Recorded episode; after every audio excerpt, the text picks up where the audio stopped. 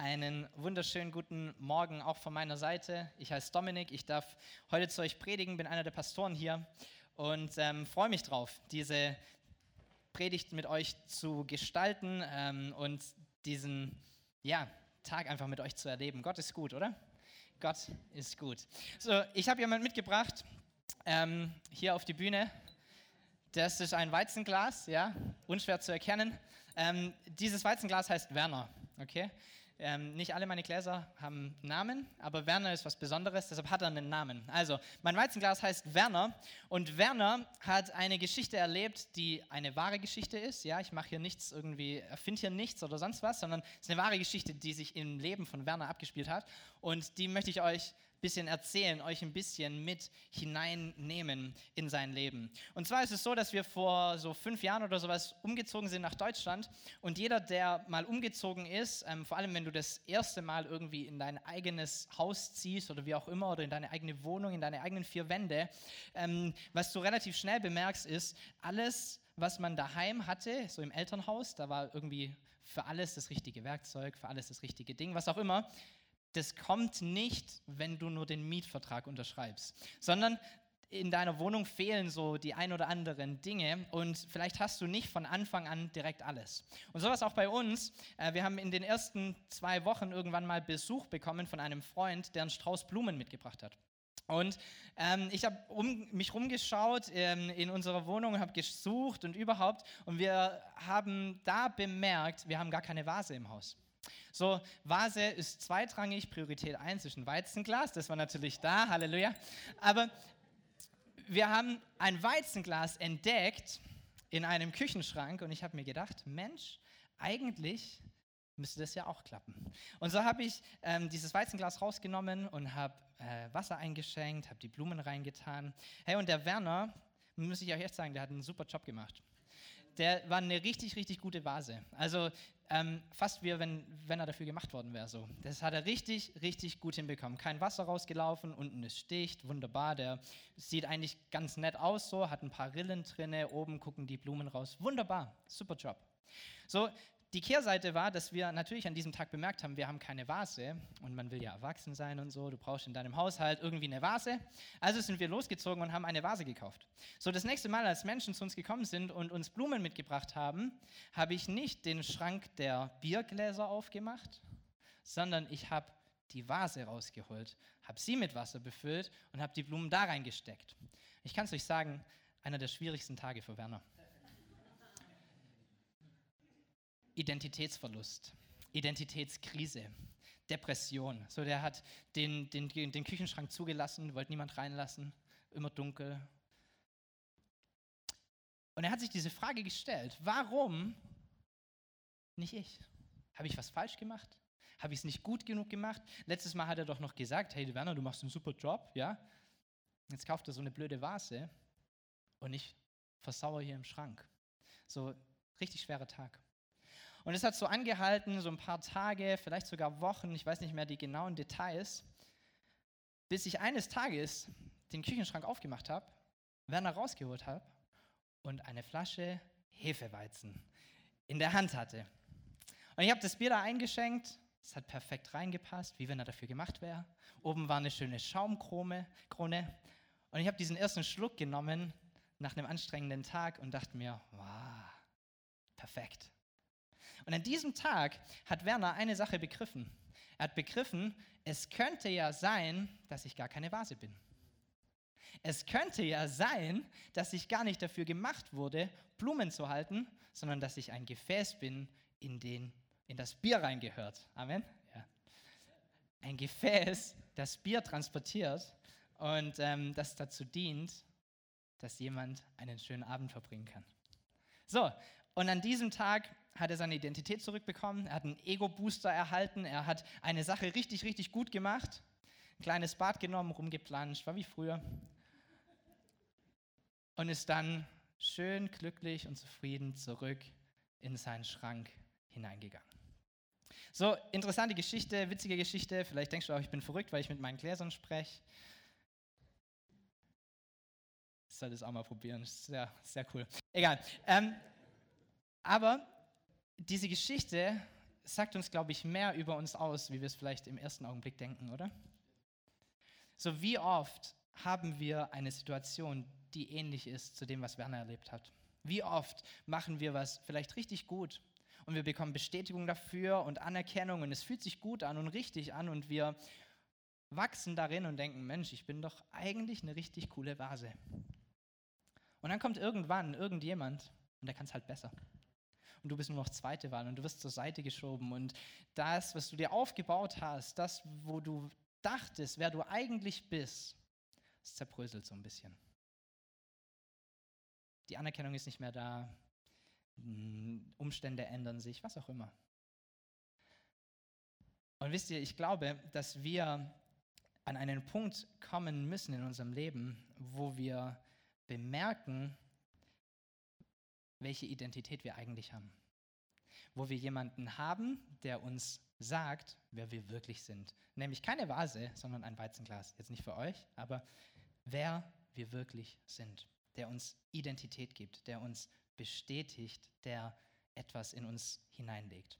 Wisst ihr, eine der größten Ängste dieser Gesellschaft ist der Identitätsverlust. Menschen haben Angst davor, das zu verlieren, was sie eigentlich ausmacht. Das zu verlieren, was sie vielleicht gut können oder dass jemand kommt, der es besser kann oder wie auch immer. Sie haben Angst davor, geschwächt zu werden in sich selbst. Nicht mehr zu wissen, wer sie sind, wo sie hingehen, Planlosigkeit, all diese Dinge ist eine Angst, die sich in unserer Gesellschaft breit macht. Und auch in der Geschichte, die wir gerade behandeln in dieser Predigtserie, ähm, diese Geschichte handelt auch von einem Mann, der einen Identitätsverlust erleidet.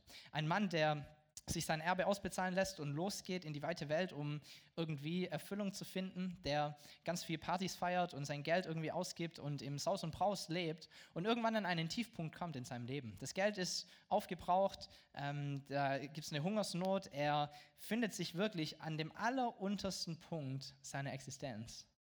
Und er hat Hunger und er stinkt und er hat Durst und er kann sich nichts leisten und die Arbeit, die er macht, ist eine Arbeit, die er nie machen wollte und nicht mal das reicht ihm, um irgendwie sich über Wasser zu halten. So absoluter Tiefpunkt, ein Identitätsverlust. Er weiß nicht mehr, wer er eigentlich ist, wo er eigentlich hin soll, wo er eigentlich hingehört und er erlebt diesen Tiefpunkt. Und Stefan hat letzte Woche darüber gesprochen, dass er in diesem Tiefpunkt zur Besinnung kommt und bemerkt, ich brauche Hilfe. Und er macht sich auf, um zurückzukommen, zurückzugehen zu seinem Vater oder in dieses Dorf zurück, in dem auch sein Vater wohnt.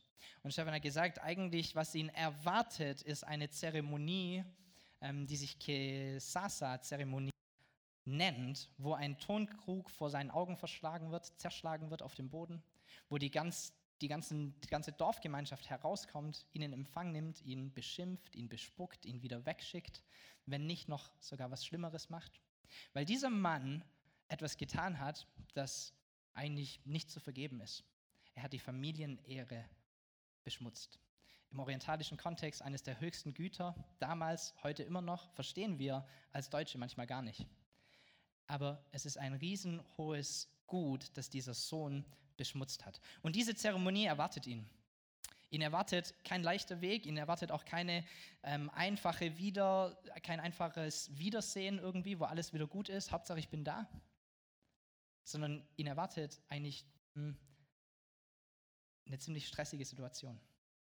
Und dann hat Stefan darüber gesprochen, dass er sich auf den Weg macht und dass er sich, während er läuft, diesen Satz zurechtlehnt, falls er es denn schafft, überhaupt zu seinem Vater zu kommen, ihm etwas zu sagen. Und zu sagen, Vater, ich habe gegen den Himmel und gegen dich mich versündigt, ich bin es nicht mehr wert, dein Sohn genannt zu werden. Mach mich zu einem deiner Tagelöhner. Ich kann es mir richtig vorstellen, wie er auf Schritt und Tritt diesen Satz wiederholt, ihn einstudiert, bis es aus dem FF rauskommt. Vater, ich bin es nicht wert. Ich habe mich gegen dich versündigt, gegen den Himmel versündigt. Mach mich zu einem deiner Tagelöhner. Vater, ich bin es nicht wert. Dein Sohn, mach mich zu einem deiner Tagelöhner. Ich habe mich versündigt. Ich bin schlecht. Bitte gib mir nur irgendwas. Ich erwarte gar nicht in dein Haus zu gehen, ich erwarte gar nicht dein Sohn zu sein, aber gib mir irgendetwas, was mir Identität gibt, gib mir irgendetwas, was mir Perspektive gibt, mach mich zu einem Arbeiter. Und mit dieser Erwartungshaltung macht er sich auf den Weg und er läuft dorthin und sein Vater macht alles anders. Sein Vater rennt los, rennt ihm entgegen, eine Sache, die auch eigentlich gar nicht geht in der Kultur, müsst ihr die Predigt von letzter Woche anhören. Und er rennt auf ihn zu und er umarmt ihn und er küsst ihn. Und das Interessante daran ist, obwohl der Sohn etwas bekommt, was er überhaupt nicht erwartet hat und was null seinen Vorstellungen entspricht, ist alles, was er rausbekommt, sein einstudierter Satz.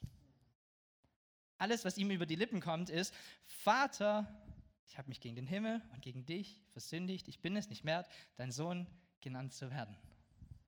Und ich habe mich gefragt, wie oft geht es uns so? Wie oft geht es uns so? Wie oft kommen wir zu Gott und denken, eigentlich haben wir was nicht verdient oder wir, wir, wir haben es nicht verdient, dass er es so gut mit uns meint oder wie, wie könnte ich diese Gnade annehmen? Wie kann es denn wirklich sein, dass er mir vergeben hat? Und wir kommen zu ihm und er zeigt uns, wie sehr wir ihm am Herzen liegen, aber alles, was wir sagen können, ist, hey, ich habe es doch eigentlich wirklich nicht verdient. Wir machen so einen Schritt zurück.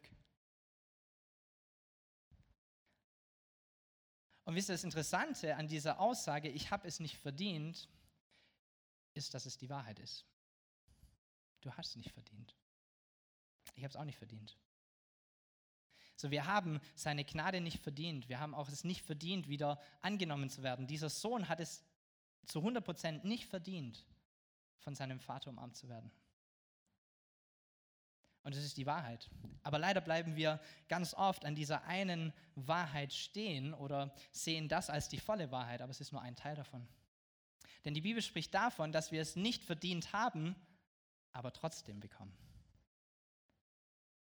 So deine Identität und das, was der Vater dir geben möchte, ist ein Geschenk. Es hat nichts damit zu tun, was du gemacht hast oder nicht gemacht hast, was du im Moment tust oder noch tun wirst. Es hat nichts mit dir zu tun, sondern es hat damit zu tun, dass er dich liebt.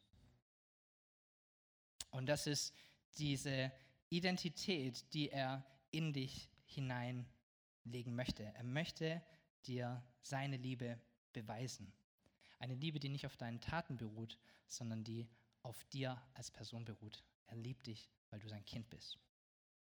Und vielleicht sitzt du hier und du ähm, schaltest innerlich so halben ab, weil du sagst, Gott liebt mich, habe ich schon mal gehört. Ich habe es auch schon gehört. Schon tausendmal wahrscheinlich. Und du wahrscheinlich auch schon hunderte Male, vielleicht tausende Male. Aber wisst ihr, ich glaube, dass Gott heute früh in dein Leben hineinsprechen möchte und dass du realisierst, dass er dich liebt und zwar nicht mit deinem Verstand, sondern mit deinem Herz.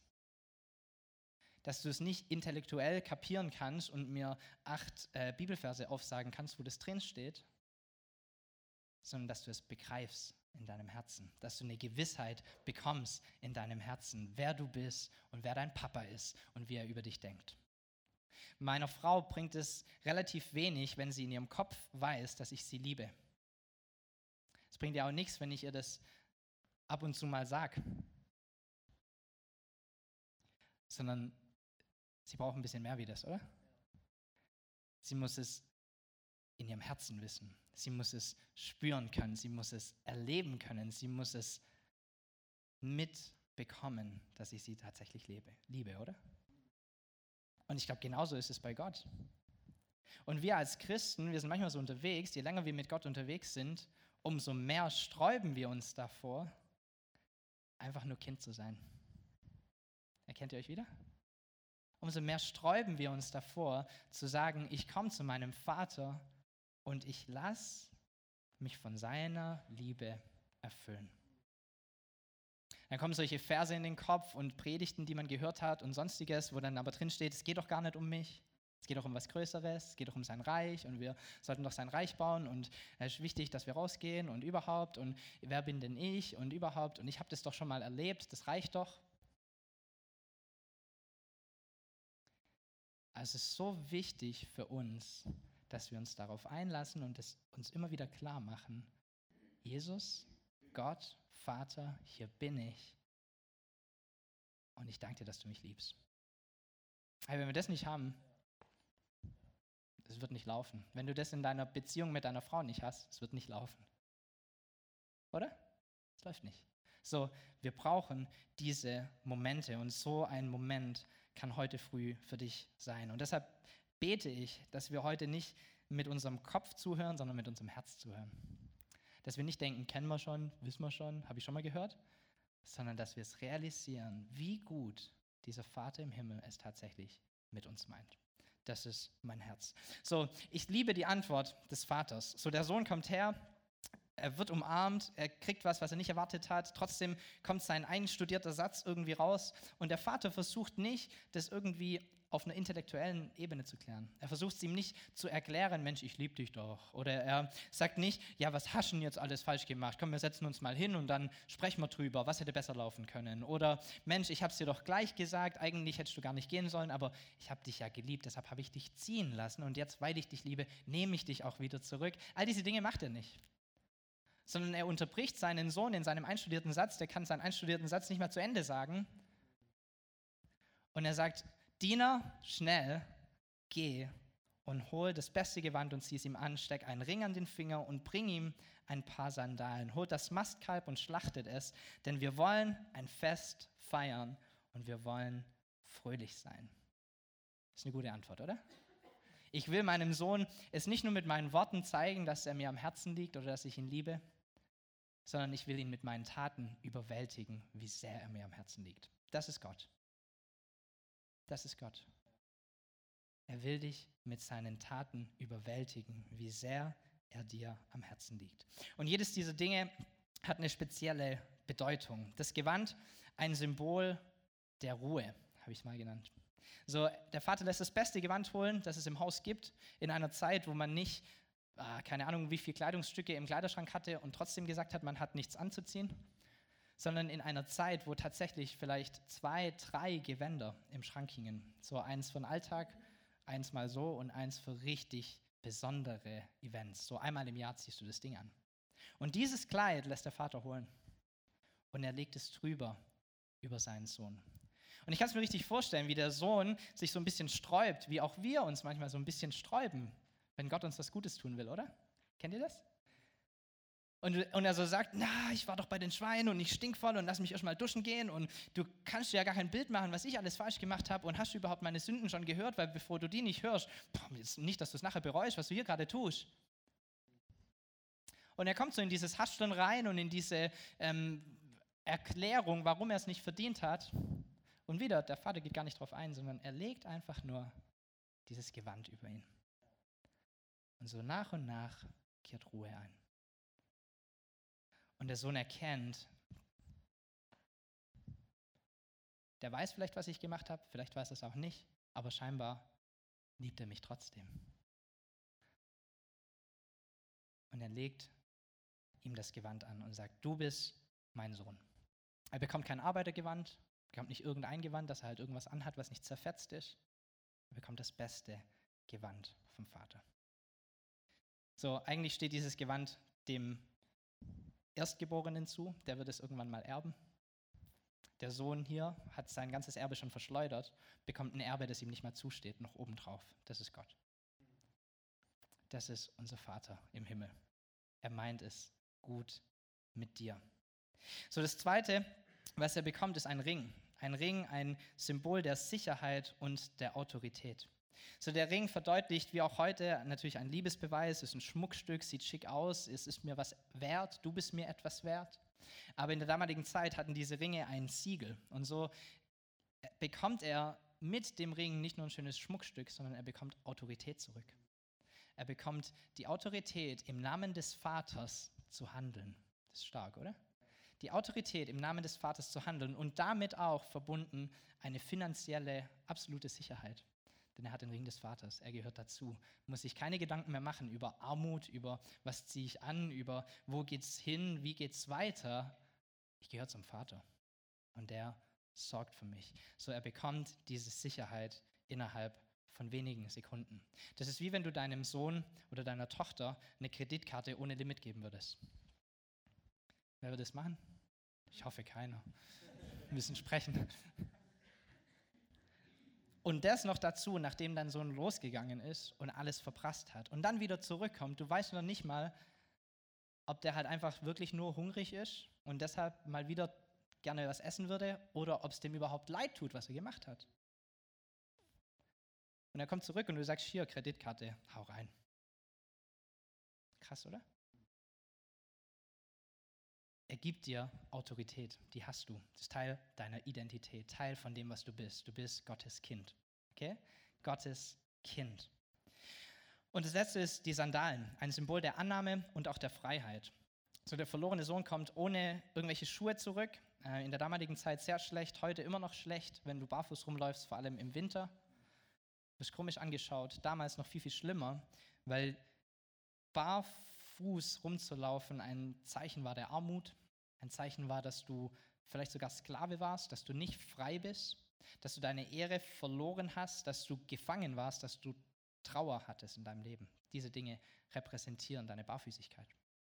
Und der Vater kommt und er lässt ihm Schuhe anziehen und wieder mal ihm zu zeigen, dass er nicht Arbeiter ist, sondern dass er Sohn ist. Dass es ihm nicht darum geht, was er jetzt tun kann. Und jetzt können wir mal die nächsten fünf Jahre schauen, ob du das Geld wieder reinarbeiten kannst, was du da verprasst hast. Und dann steht dir vielleicht wieder irgendwann ein Erbe zu. Sondern er kommt zurück und er ist Sohn. Und er bleibt Sohn, weil sich an dieser Wahrheit nichts ändert. Er ist und bleibt Sohn. Und damit wird er frei von Gefangenschaft, er wird frei von diesen Dingen, die er mit sich rumgeschleppt hat. Läuft hinein in eine freie Zukunft. Und das letzte ist das Mastkalb, ein öffentliches Bekenntnis. So der Vater sagt nicht, ja, ja, ich liebe dich ja schon noch, aber was werden denn die Leute sagen? Kennt ihr vielleicht auch, oder? So, wir können das ja im Heimlichen irgendwie tun. Wir können ja schauen, dass wir dich wieder irgendwie in den, in den Raum hier rein und dann können wir mal gucken, wie du dich entwickelt hast und so langsam kannst du vielleicht wieder in dein, deine Aufgaben reinwachsen und irgendwann werden es die Leute ja schon mitkriegen, dass du halt wieder da bist. Aber das müssen wir jetzt nicht an die große Glocke hängen. Wie sieht denn das für uns aus als Familie? Stell dir das mal vor sondern er lässt ein Fest feiern. Das größte Fest, was er sich vorstellen kann. Er lässt ein Mastkalb schlachten. Und er lädt Leute ein und er sagt, dieser Sohn ist wieder da. Und er ist mein Sohn und ich will, dass ihr es wisst. Ist ein schönes Zeichen, oder? Das Ganze öffentlich zu tun. Und auch in unserem Leben können wir etwas öffentlich bekennen, können wir uns taufen lassen. Äh, wir werden wieder eine Taufe haben am 1.3., da kannst du gerne dazukommen. Sprich mit uns, wenn das dein Thema ist. Aber auch hier geht es darum zu sagen, ich möchte zu diesem Jesus gehören. Und zwar nicht irgendwie im Verborgenen, sondern ruhig auch gerne öffentlich. So, wenn das dein Punkt ist, dann komm nachher auf uns zu. So, der Vater, er gibt ihm all diese Dinge, um eine Identität wiederherzustellen, um ihm zu zeigen, wer er ist. Es nicht nur zu sagen, sondern es ihm zu beweisen, es ihm fühlen zu lassen, es ihn spüren zu lassen, wer er ist und wie er über ihn denkt. Der Vater ändert die Identität seines Sohnes. Er kommt zurück als ein armer, hungriger, zerzauster Mann, der irgendwie hofft, als Arbeiter angenommen zu werden. Und er bekommt all diese Dinge und er läuft weg als ein Sohn, der schon alles hat. Stark, oder? So, ich habe eine Geschichte dabei. Rick Hoyt, ähm, dieser Junge, 1962 geboren, hat bei seiner Geburt die Nabelschnur um seinen Hals rum, was dazu führt, dass er auf die Welt kommt und einen Hirnschaden davonträgt und deshalb an einen Rollstuhl gefesselt ist, seine Arme und seine Beine nicht bewegen kann, ähm, nicht sprechen kann. Und nach circa acht Monaten, als er acht Monate ist, raten die Ärzte den Eltern dazu, ihn in irgendein, in irgendein Heim zu stecken. Die sagen, eigentlich wird der nur für sich hin vegetieren, der wird nicht am Leben teilnehmen können, der wird sich nicht äußern können. Ähm, das Beste für ihn, das Beste für euch, das Einfachste, steckt ihn irgendwo in ein Heim rein und dann kann er dort, ja auch, wer weiß wie viele Jahre, irgendwie verbringen. Und die Eltern, sie weigern sich dazu, das anzunehmen oder diesem Rat der Ärzte zu folgen und sie halten daran fest, dass sie davon überzeugt sind, dass er ihnen mit den Augen folgt, wenn sie durch den Raum gehen und sie sagen, irgendwas ist da vorhanden. Er folgt uns mit den Augen. Das führt dazu, dass sie, als er elf Jahre alt ist, zu einer Entwicklungsabteilung einer Universität gehen, wo Ingenieure, Doktoren, Professoren ähm, gemeinsam arbeiten und zu ihnen sagt, Mensch, können wir nicht irgendwas machen, dass mein Sohn kommunizieren kann? Und diese Leute schauen sie an und sagen, hm, könnten wir schon, aber in seinem Kopf passiert ja gar nichts. Und dann sagt der Vater zu ihnen, erzählen Sie mal meinem Sohn einen Witz. Und dieser Ingenieur erzählt einen Witz und Rick beginnt zu lachen. Und der Vater sagt, jetzt weißt du, dass was vorgeht, was können wir tun? Und das bringt diese Leute dazu, einen Computer zu entwerfen, den Rick mit seinem Kinn am Rollstuhl so steuern kann. Und von dort an ist er in der Lage zu kommunizieren. Er geht auf eine normale Schule von dort an und er schafft es sogar später, einen Universitätsabschluss zu machen in Sonderpädagogik. Hammer, oder? Ein Junge, der über den gesagt wurde, da passiert hier nichts und da passiert körperlich auch nichts. Ein Vater, der nicht nachlässt und der ihm eine neue Identität gibt, der ihn zu einem Uni-Student macht, der mit Erfolg sein Studium beendet. Krass, oder? Und dann kommt es, als er 15 Jahre alt ist, dass er zu seinem Vater sagt, ich würde gerne an einem 5-Kilometer-Rennen teilnehmen, aber ich kann nicht laufen.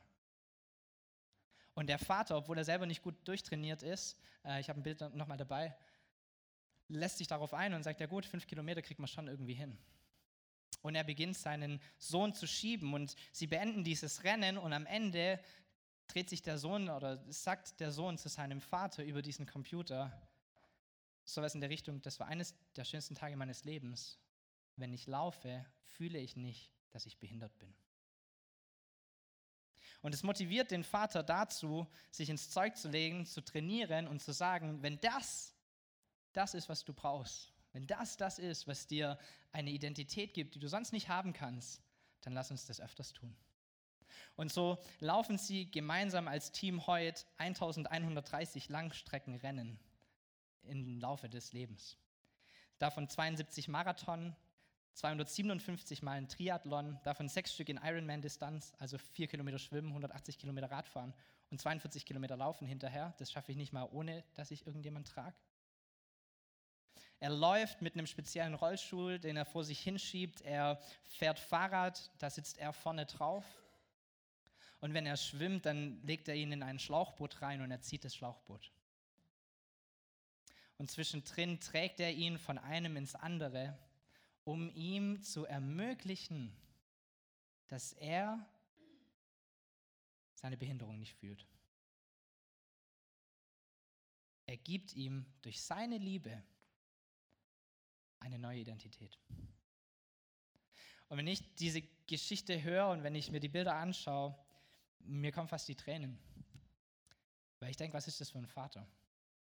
Was für eine Liebe hat er? Was hat er geopfert? um seinem Sohn etwas zu ermöglichen.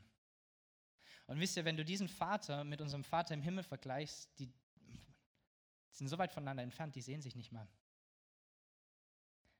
Weil dein Vater im Himmel noch so viel mehr dafür gegeben hast, dass du eine neue Identität bekommst. Dass du durch dein Leben gehen kannst und zu 100% weißt, ich bin ein bedingungslos geliebtes Kind Gottes. Dafür hat er alles gemacht. Dafür hat er alles gemacht. Und er möchte es dir immer und immer und immer wieder zeigen, diese neue Identität in dich hineinlegen. Er weiß, wie er dich gemacht hat, er weiß, wer du bist, er liebt dich, wie du bist, daran wird sich nichts ändern. Und er möchte, dass du es selbst auch begreifst wer du bist. Und die Bibel trifft ganz, ganz viele Aussagen darüber, wer wir sind und wie diese neue Identität aussieht. Ich habe ein paar Mal zusammengeschrieben, die du für dich nehmen kannst und einfach Amen dazu sagen, weil das bist du.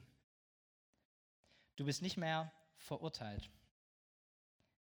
Du kannst nie mehr von Gottes Liebe getrennt werden.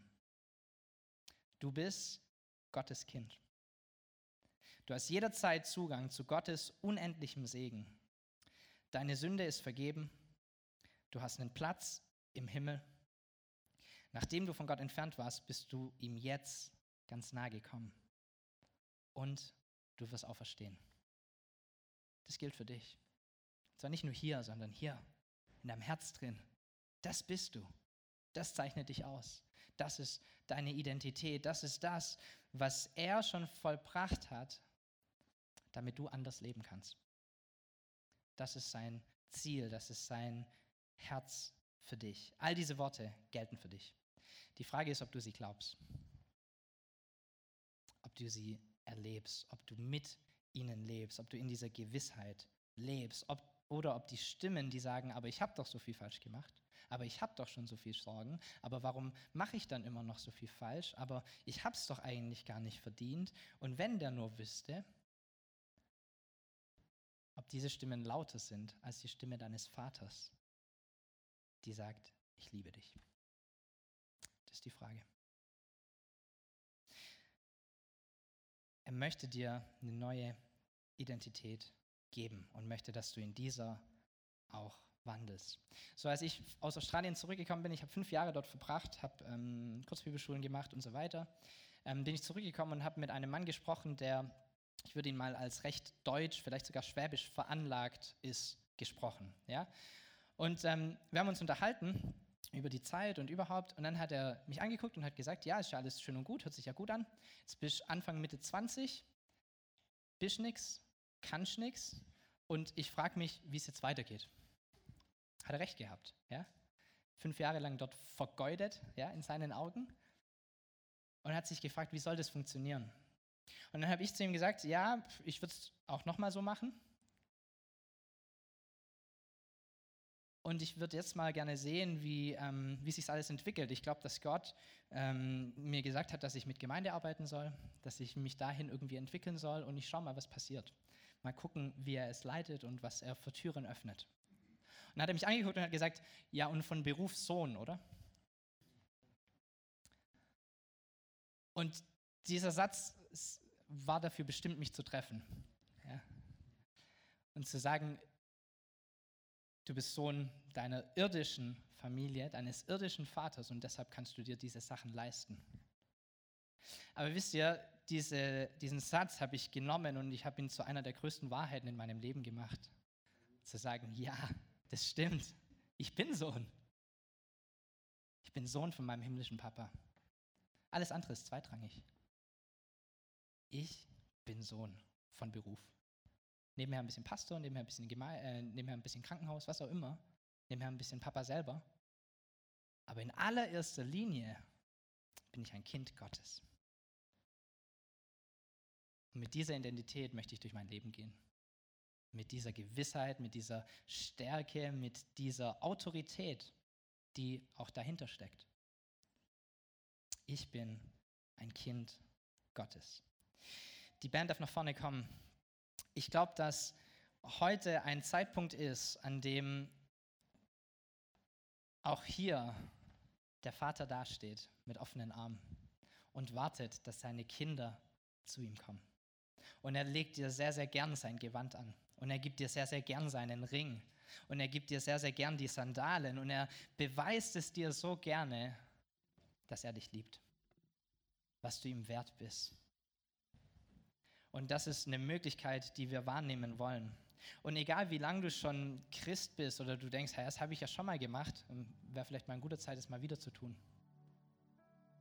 Ich habe eine zweijährige Tochter, die recht eigenständig ist, die ähm, definitiv ihren eigenen Kopf hat und die immer rumrennt und rumwuselt, Leute begrüßt, definitiv nicht kontaktscheu ist.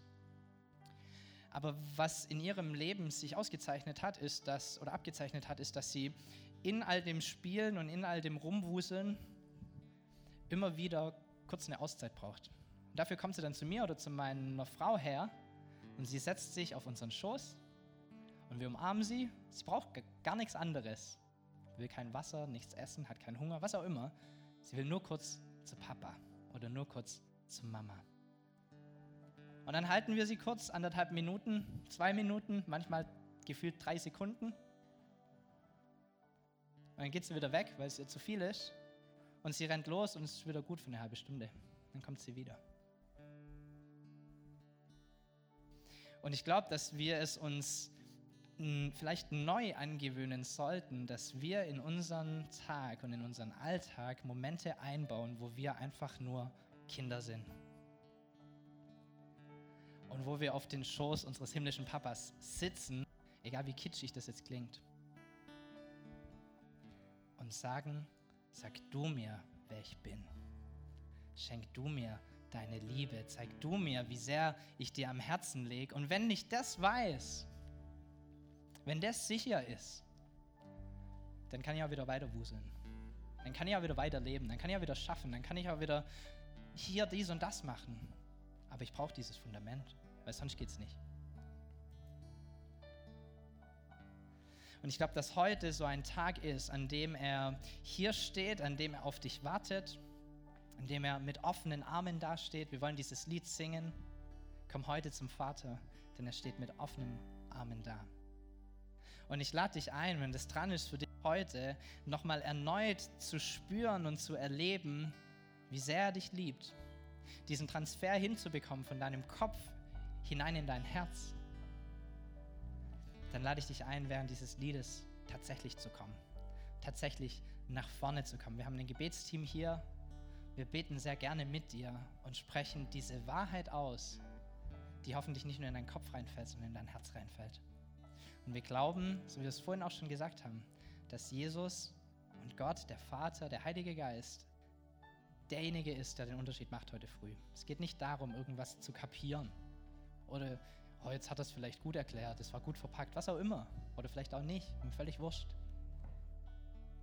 Es geht darum, dass es einen Vater gibt, der mit offenen Armen auf dich wartet und der dir eine Identität verleihen kann, die du nirgends anders bekommen wirst. Und die kannst du dir heute abholen. Und die kannst du dir morgen abholen. Und die kannst du dir übermorgen abholen. Kannst du dir auch heute Mittag schon wieder abholen, wenn es nicht gereicht hat.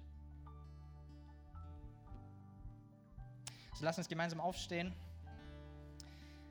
Und ich lade euch herzlich ein, während dieses Liedes einfach nach vorne zu kommen, Gebet in Anspruch zu nehmen. Das sträubt sich manchmal in uns, weil wir zu stolz sind, das zu tun oder denken, ja, ja, das ist jetzt nur für die Neuen gedacht. Nee, ist für dich gedacht. Ich brauche es genauso. Und lass dich bestätigen in dem, was du bist und in dem, was dein Vater über dich denkt. Seine Liebe ändert sich nicht, die Art und Weise, wie er über dich denkt, ändert sich nicht. Du bist ein bedingungslos geliebtes Kind. Und er meint es gut mit dir. Du kannst dieses Gebet mitbeten, Gott, wenn es dich gibt, dann zeig dich mir und wecke in mir das Bewusstsein, dass ich dein bedingungslos geliebtes Kind bin. Komm heute zum Vater.